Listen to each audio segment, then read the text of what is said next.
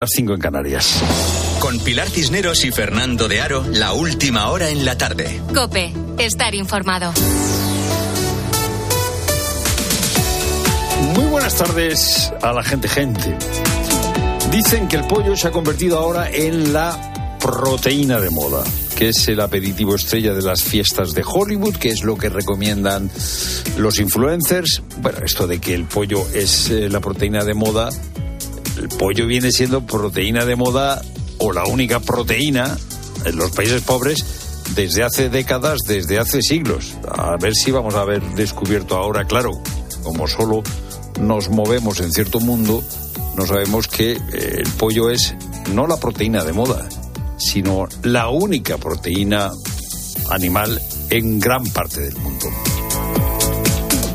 Oye, pelillos a la mar, ¿no? Pelillos a la mar. Al gobierno ayer lo arrastró Puigdemont por el fango parlamentario, después de haber cambiado varias veces la ley de amnistía, después de haber cedido prácticamente en todo, pues Puigdemont no aprobó esa ley de amnistía, le mandaron a Chiqueros eh, la ley de amnistía que tantas humillaciones le ha costado ya a Sánchez. Pero hoy, nada, pelillos a la mar. Bolaños ya está tragándose el sapo, esa ley está ya en la Comisión de Justicia y un mes para negociarla. Y Bolaños en la SER ha dicho que hay que dialogar. Es una señal de identidad de este gobierno. Dialogar, hablar. La ley vuelve a la Comisión de Justicia. Bolaños está dispuesto a negociar. Y Turul, o sea, Junts, o sea, Puigdemont, dice que hay que encontrar una fórmula, una solución anem a buscar una cosa que sigui compatible amb una llei integral i que vosaltres tingueu la certesa de que té una fundamentació jurídica. Tenemos que encontrar algo para una solución para que la amnistía sea integral y para que tenga una solución jurídica. ¿Qué van a inventar? Pues esa es la gran pregunta. El PSOE no puede darle dentro de un mes a Junts lo que pedía ayer, porque si no eh, haría eh, el mayor de los ridículos políticos, y tiene el problema de que la amnistía que pide Junts, pues difícilmente va a ser aceptada por Europa, porque supone saltarse la Convención de Derechos Humanos. Acaba de estar reunido Bolaños con el comisario Reinders y con Esteban González Pons, no en principio para hablar de eso, sí para hablar de la renovación del Consejo General del Poder Judicial. ¿Qué se van a inventar? Pues algo se inventarán. Eh, los socios eh, de Sánchez, el gobierno de Sánchez, los ministros de Sánchez se han pasado hoy el día diciendo cuidado, cuidado, cuidado. No vayamos a perder al niño con el agua de la bañera. Está el niño bañándose en la bañera, quitamos el tapón a ver si vamos a perder al niño, o sea, a la legislatura. Eh, cuidado, cuidado. Urcuyu y Otegui dicen cuidadito con que os pongáis los dos muy estupendos y ello y esto se vaya al garete. Interpreto que yo he ido cambiando el criterio. Espero y deseo que todo el mundo sea capaz de ponerse de acuerdo y de que sea capaz de estabilizar próximos A meses. ver si se nos va a acabar esto. ¿eh? El independentismo, el nacionalismo vasco dicen poneros de acuerdo. Hasta siete ministros han salido hoy a hacer declaraciones para pedir el acuerdo entre Junts y el PSOE. Cuidado, cuidado, que si no hay amnistía no hay legislatura y que si no hay legislatura no hay amnistía. Y si no hay amnistía puede pasar que el Estado de Derecho y los jueces a los jueces y al Estado de Derecho le dejen hacer su trabajo y acaben condenando a alguien eh, por haber organizado, por ejemplo, Tsunami Democratic. Eh, por ejemplo, se ha dado cuenta el diputado de Esquerra, Rubén Baxmer, que, eh, claro, si el Estado de Derecho hace su trabajo, si los jueces hacen su trabajo, pues igual a él le condenan. Por eso ha decidido irse a Suiza y quedarse allí. Es que me da pánico volver a Cataluña y viendo cómo se está poniendo la situación. No debería tener pánico porque una instrucción debe tener unas garantías y estas garantías ahora mismo no las vemos en ninguna parte. Vamos a ver, vamos a ver, eh, Rubén. Me da pánico volver a Cataluña. Pues, tú sabrás, tú sabrás si los indicios de haber cometido un delito de terrorismo son consistentes o no consistentes. Dice, tiene que haber garantías. Por supuesto que tiene que haber garantías. Pero el que haya garantías no significa que alguien que esté investigado necesariamente no sea condenado. El gobierno tenía prisa porque se cerrara este capítulo para abrir el capítulo de los presupuestos, para que Jones aprobara los presupuestos, pero hoy la ministra de Hacienda, la ministra Montero, lo ha dejado bastante claro. Yo no he comentado en ningún caso que se podrían prorrogar porque los presupuestos están prorrogados. Los presupuestos están prorrogados, hay un mes por delante, pelillos a la mar. Es lo primero, no lo único. Buenas tardes, Pilar Cineros. Buenas tardes y manos a la obra para renovar el Consejo General del Poder Judicial. Es el titular que ha dejado a esta hora el ministro de la Presidencia y de Justicia, Félix Bolaños, tras reunirse con el comisario de Justicia Europeo, Didier Reinders, y el popular Esteban González Pons. Bolaños ha adelantado que el próximo 12 de febrero volverán a reunirse. Por su parte, González Pons asegura que es pesimista, pero que no va a cerrar la puerta a cualquier oportunidad para devolver la estabilidad al órgano de gobierno de los jueces que lleva más de cinco años en funciones. Siguiendo el encuentro ha estado Paloma García Vejero hora y media de reunión y un compromiso triple de discreción. Bolaño subrayaba efectivamente que no hay obstáculos a priori, ni siquiera decía la amnistía. Hemos hablado de distintos temas y como les digo, pues vamos a ser muy discretos en las conversaciones que mantengamos, en las reuniones que mantengamos y cuando tengamos acuerdo lo haremos público. Y González Pons, pesimista, dice que esto funcionará a modo trílogo. Nada estará acordado hasta que todo esté acordado. Fuimos nosotros quienes pedimos que la comisión eh, intermediara y aquí estamos, en un lugar donde, donde podemos sentirnos protegidos de las artes que vemos que se practican en España. El comisario Reinders ha emitido una escueta nota en la que recuerda que es un diálogo estructurado y que son dos cosas, la renovación del CGPJ y la reforma. Y la adolescencia de Dani estuvo marcada por su adicción a la pornografía. Pasaba horas pegado al móvil o al ordenador, una situación que le aisló de la vida real. Cuando fui creciendo y a medida que yo fui creciendo, la tecnología también fue avanzando, eh, todo se nos dio más fácil con la llegada del smartphone, la posibilidad de entrar en Internet. Mis padres también pusieron un, un ordenador en casa y lo pusieron en el ático de la casa, donde nadie me veía qué es lo que yo hacía con ese ordenador y entonces ahí el consumo empezó a crecer, a ser más, más profundo, más, más intenso y a llevar pues, mucho más tiempo también. El 45% de los jóvenes en nuestro país ha tenido su primer contacto con la pornografía a los 13 años. En el mundo hay 750 millones de páginas web que ofrecen este tipo de contenido. Por ello, el gobierno español trabaja en la creación de una ley de protección a los menores en Internet. Sobre esto hablamos en la linterna a partir de las 7 de la tarde. Y pueden fabricarse lubricantes con aplicaciones en la industria a partir de pozos de café y botellas de plástico usadas. Es el último descubrimiento del Centro de Investigación en Tecnología de Productos y Procesos Químicos de la Universidad de Huelva, una alternativa más ecológica y que contribuye al desarrollo de la economía circular. Yolanda Guirado y es que los pozos de café y las botellas de plástico son dos de los principales materiales de desecho en la industria agroalimentaria. Estos materiales pueden ser procesados mediante la técnica de electrohilado. ¿Y en qué consiste esta técnica? Bueno, permite obtener unas fibras que tienen la capacidad de estructurar aceites. O lo que es lo mismo, esto permitiría su aplicación en diversos usos industriales. Por ejemplo, en lubricantes semisólidos como las grasas. De esta forma, los productos obtenidos pueden usarse como alternativa ecológica a los lubricantes de toda la vida, los lubricantes que conocemos. Este estudio de la Universidad de Huelva es una clara apuesta por la economía circular. Y en menos de una hora comienza el Barcelona-Osasuna. Raúl Liñares. Será las 7, partido correspondiente a la jornada 20 y aplazado por la Supercopa. Esta es la última hora del club azulgrana. Elena Condis.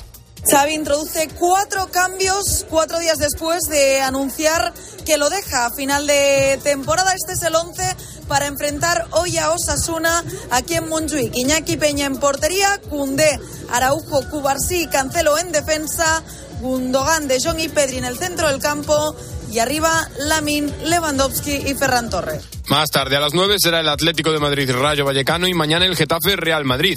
En cuanto al mercado de fichajes, tres sesiones confirmadas. Miguel Crespo al Rayo, Peter Federico al Valencia, Radon al Mallorca, también Paulista ha llegado libre al Atlético y el Mallorca ha hecho oficial la rescisión de contrato de Brian Cufré. Toda la jornada de liga y las novedades del deporte te las contamos en tiempo de juego a partir de las seis y media. Tiempo ya para la información de tu cope más cercana. Pilar Cisneros y Fernando de Aro. La tarde. Nara Seguros de Salud y Vida te ofrece la información de Madrid. ¿Qué tal? Buenas tardes, Madrid. 13 grados en Cibeles. Mañana nos espera un jueves con 17 de máxima. En cuanto al tráfico, accidente en la M40 en Monte Carmelo, sentido A6. Precaución. Dificultades de entrada, además, por la 1 en Las Tablas y A2 Torrejón. De salida, A3 en Rivas y A4 Butarque y Pinto. Y en la M40, Hortaleza y Coslada hacia la A3 y Pozuelo y Alcorcón, dirección A5. El único médico del equipo de tarde del Centro de Salud Vicente Soldevilla en Puente de Vallecas ha presentado su dimisión por la situación insostenible del último mes, cuando atendió una media de 60 citas diarias, aunque algunos días superaron las 80 o 90.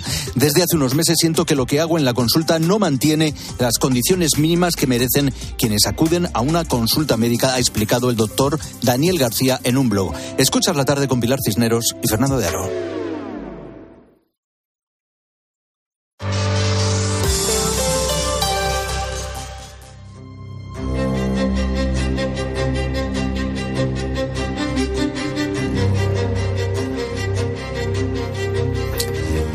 Con 11 años, Abdul perdió a su mejor amigo. Cuando le vi en suelo, sangrando, dije, Abdul, ya tú no eres un niño, ya eres un hombre. Porque has visto cómo mataron a tu, a tu mejor amigo, amigo de infancia, a tu hermano. Este fue solo el primer capítulo de una auténtica película de terror. Lo malo es que no estamos hablando de ficción. Abdul Haq Taher nació el 1 de abril de 1999 en Kobani, una pequeña ciudad al norte de Siria. Abdul era un niño kurdo obligado por la guerra de Siria a convertirse en un hombre, pues de la peor de las maneras. Aún así, él tenía un sueño. Quería ser actor, sí. Y para ello siguió estudiando. Quería acabar el bachillerato. Un día, cuando volvía de un examen, él y sus compañeros fueron secuestrados por el ISIS, uno de los peores grupos terroristas del mundo, y trasladado a una escuela reconvertida en cárcel y sala de torturas. Y pasó hambre, pasó miedo, imagínate, pasó dolor y vio morir a sus compañeros. Y un día consiguió escapar de las garras del ISIS. Llamé a mi madre y me dijo, hola, le he hola. Le he soy Abdul. Claro, como mi hermano es muy de bromas, y me dice, ay Jalil, no me hagas bromas. Abdul, no sé dónde está, no sé Abdul si está vivo o está muerto. Pero le dicho, mamá, es que soy Abdul. Me escapé. Así comienza otra de las grandes historias que nos acerca Javi Nieves a la tarde. Hola Javi, ¿cómo estás? Muy buenas. Hola Pilar, pues esto que acabas de narrar es el principio, pero solo el principio de una tremenda historia de superación y de supervivencia. Porque ese me escapé que dice Abdul aliviado, él no sabía que era el principio de una aventura que no había hecho nada más que comenzar, una travesía suicida por el Mediterráneo para llegar a Europa, que hace con otras 50 personas en una patera para 14 pasa ocho meses en un, en un, campo de refugiados y ya cuando consigue salir emprende otro largo viaje hasta España, donde vive desde 2016. Abdul, buenas tardes. Muy buenas tardes. Gracias por estar con nosotros aquí en la tarde en el estudio, en este miércoles. Eh, tu historia la hemos conocido porque hace pocas semanas decidiste subir a un escenario con la Fundación Lo que de verdad importa y contarla y tú dijiste, la cuento para que la gente sea consciente de la suerte que tiene. ¿Es así? Eso es. Eso fue mi objetivo, es para, como la fundación, lo que de verdad importa, gracias a ellas, eh, he estado en Palacio Vista Alegre y estar con más de 6.000 jóvenes. El objetivo es llegar como que sepan que hay más vidas allá y la suerte que tienen por haber nacido aquí, por haber nacido en europeo, por haber nacido en España y de quejarse tanto, mejor dicho. De quejarse tanto. Porque tienes toda la razón. lo que, Sí, sí, Javi, dígame. No, no, perdona, decía que tienes toda la razón porque mm, mi hijo fue uno de los que estuvo en ese congreso y llegó impresionado contando tu historia. Ah, y, no lo y sabía. tal cual como lo dices, o sea, tal cual como lo dices. Mm. Qué suerte tengo, porque tu infancia era como la de mi hijo como la de es cualquier que- otro niño. Es ¿verdad? que mm, cosas que no sabes si mañana va a pasar a ti o a tu sobrino o a alguien más. Igual que en mi caso, porque mm, yo vivía una infancia muy bien con mis padres, querido de mi abuelo, el nieto más pequeño, el de familia y tal, y de repente pues todo termina y ya empieza otra etapa en nuestra vida. Y nosotros empezó así. A, mí esta es una de las cosas que siempre más me impresiona, eh, como bien dices. O sea, que, a ver, que eh, ¿para qué hablamos? Nosotros desde aquí pensamos en Siria y como siempre hemos hablado de Siria en los últimos años como un país en guerra, un país con ciudades absolutamente destruidas, pensamos que como si siempre hubiera sido así. Entonces, ese, ese contraste de decir, no, no, no, perdona, es que yo hasta los 11 años, lo que estás contando, mi vida, mi infancia era la de un niño feliz como cualquier otro niño. es decir, no se diferencia entre otro niño que esté jugando ahora mismo en cualquier casa en España. En cualquier caso, como un niño soñaba que va a ser de mayor, como le preguntaba, por ejemplo, a sus padres o sus tíos, o voy a dar un ejemplo, Javi, ¿qué quieres ser de mayor, por ejemplo? Y Javi decía, por ejemplo, médico o piloto o profesor. Y a mí también, pues me preguntaban como, ¿qué quieres estudiar? ¿Qué vas a estudiar? Y, o sea, nadie llegó a preguntarme, eh, ¿vas a coger una pistola? ¿O vas a matar a alguien? ¿O vas a torturar a alguien? O porque de repente empieza la guerra y tú de- te pierdes. Porque tú tenías, cuando antes de la guerra tenías el pensamiento del futuro. Yo tenía pensamiento del futuro. Pensaba que primero terminar eso, luego selectividad, luego exámenes, luego me entrarme a una universidad de, teatro y hacer orgulloso a mi familia, hacer que, como digo, que se levanten la cabeza y digan, Abdul, nuestro hijo, salió de este pueblo, llegó a tal sitio. Oye, Abdul, cuando, cuando el ISIS te captura y estás encerrado cuatro meses, la misión del ISIS, el objetivo del ISIS era no solo mm, tenerte encerrado, sino cambiar tu mente, tu forma de pensar y tus valores. ¿Cierto? ¿De qué manera? Sí, el objetivo de ellos, como tenían dos objetivos. El primero era eh, lavarnos el cerebro, convertirnos, eh, como digo, soldados contra mi pueblo, contra mi familia, contra mis seres queridos, contra vecinos, amigos, y eh, hacernos como un soldados para que digan eh, jóvenes vinieron hacia nosotros, nosotros le hemos aceptado y le hemos puesto soldados contra sus familiares. Porque si mueren van a ir al cielo, van a tener tantas mujeres y hasta nosotros nos, nos, nos decían, mira, si venís con nosotros ahora mismo os damos coches, casa, mujeres, dinero, solamente tenéis que aceptarlo y venir a nosotros, donde nosotros. Pero ellos no sabían de que yo vengo de una familia eh, como lo sabía que es mi religión, lo sabía que es mis pasados y nunca, jamás les dije que sí y nunca va a ser igual. Eh, yo no puedo imaginar lo que tiene que ser para un chaval de tu edad que de repente te capturen, te metan en esta cárcel, te intenten lavar el cerebro. Eh, ¿Qué fue lo peor que viviste en esos cuatro meses? el peor. Muchas cosas, pero el más que el duele es como huir y sentir, escuchar como tus amigos que están abajo de ti en un edificio y una planta y le están torturando y tú escuchas su voz y no lo puedes ayudar. No lo puedes decidir ir y ayudarle, rescatarle de manos de ellos. Era, fue el momento más difícil. Abdul, algunos de ellos realmente eh, cambian su manera de pensar, se integran en el ISIS. ¿Por qué no te ocurrió a ti? ¿Qué referencia familiar tenías para que, con- para que decidieras escapar?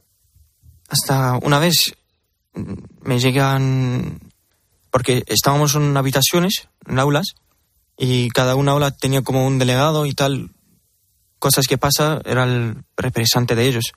Me vienen y me dicen, Abdul, eh, pues hay cinco o seis de nuestros amigos que van a bajar abajo y van a apuntarse el nombre para ir donde ellos y ser como soldados, se dice.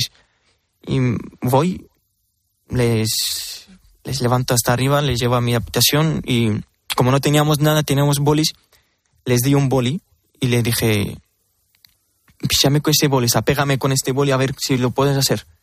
me dijo, pero tú estás loco, ¿cómo te a, te voy a dar con este boli? Porque eres el mejor de, amigo de mejor amigo de infancia. Y le digo, pues piensa, si te van a dar una, esa pistola, esa arma, tú, pues tú te vas a matar a tu familia.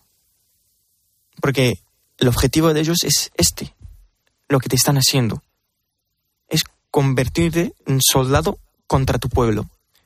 Yo tenía el pensamiento, venía de mi abuelo, porque mi abuelo siempre me, me aconsejaba, me daba historias de, mi, de él, de nuestros bisabuelos, de que mi religión no es matar, ni es violar, ni es nada, es dar, es paz, nada más. O sea, todo lo que dicen ellos es contra mi religión. Eh, ¿Cómo consigues escapar, Abdul? Pues yo tenía que escapar porque no tenía más y medio. Tenía que escapar porque tenía dos opciones. O escapar. O morir. O morir. O matar. O matar. es lo que te pedían, claro. Y no querías ni morir ni matar, obviamente. Nada, eso de nada. Pues un día hicimos reunión entre 14, entre 13 amigos. Teníamos que estar como un plan de escape. Tenemos que hacer un plan de escape. Hicimos como si uno de nosotros se levantara por la noche y pidiera a uno de ellos que tiene que bajar al baño, pues si tenemos suerte el primer día me mandan a mí con las llaves. Pues gracias a Dios teníamos la suerte ese primer día me mandaron a mí con él, pero el plan no era ir al baño ni nada, solamente bajar abajo, abrir la puerta del patio y luego cerrarla, pero sin la cerradura solamente con cierres y ya está. Pues nos levantamos por la mañana sobre la madrugada a las 5 o 4 de la mañana. Pues éramos 12 y como todos los grupos que hay un hay un nuestro amigo o amiga que es bajito o bajita que no, no lo puedes, por ejemplo, y nosotros teníamos uno, uno de ellos. Y como había un muro de dos metros, teníamos que saltar y él decidió quedarse porque no podía y nosotros tampoco podíamos dejarle. Ya. Porque decidimos que, que todos por uno o uno por todos. Sí.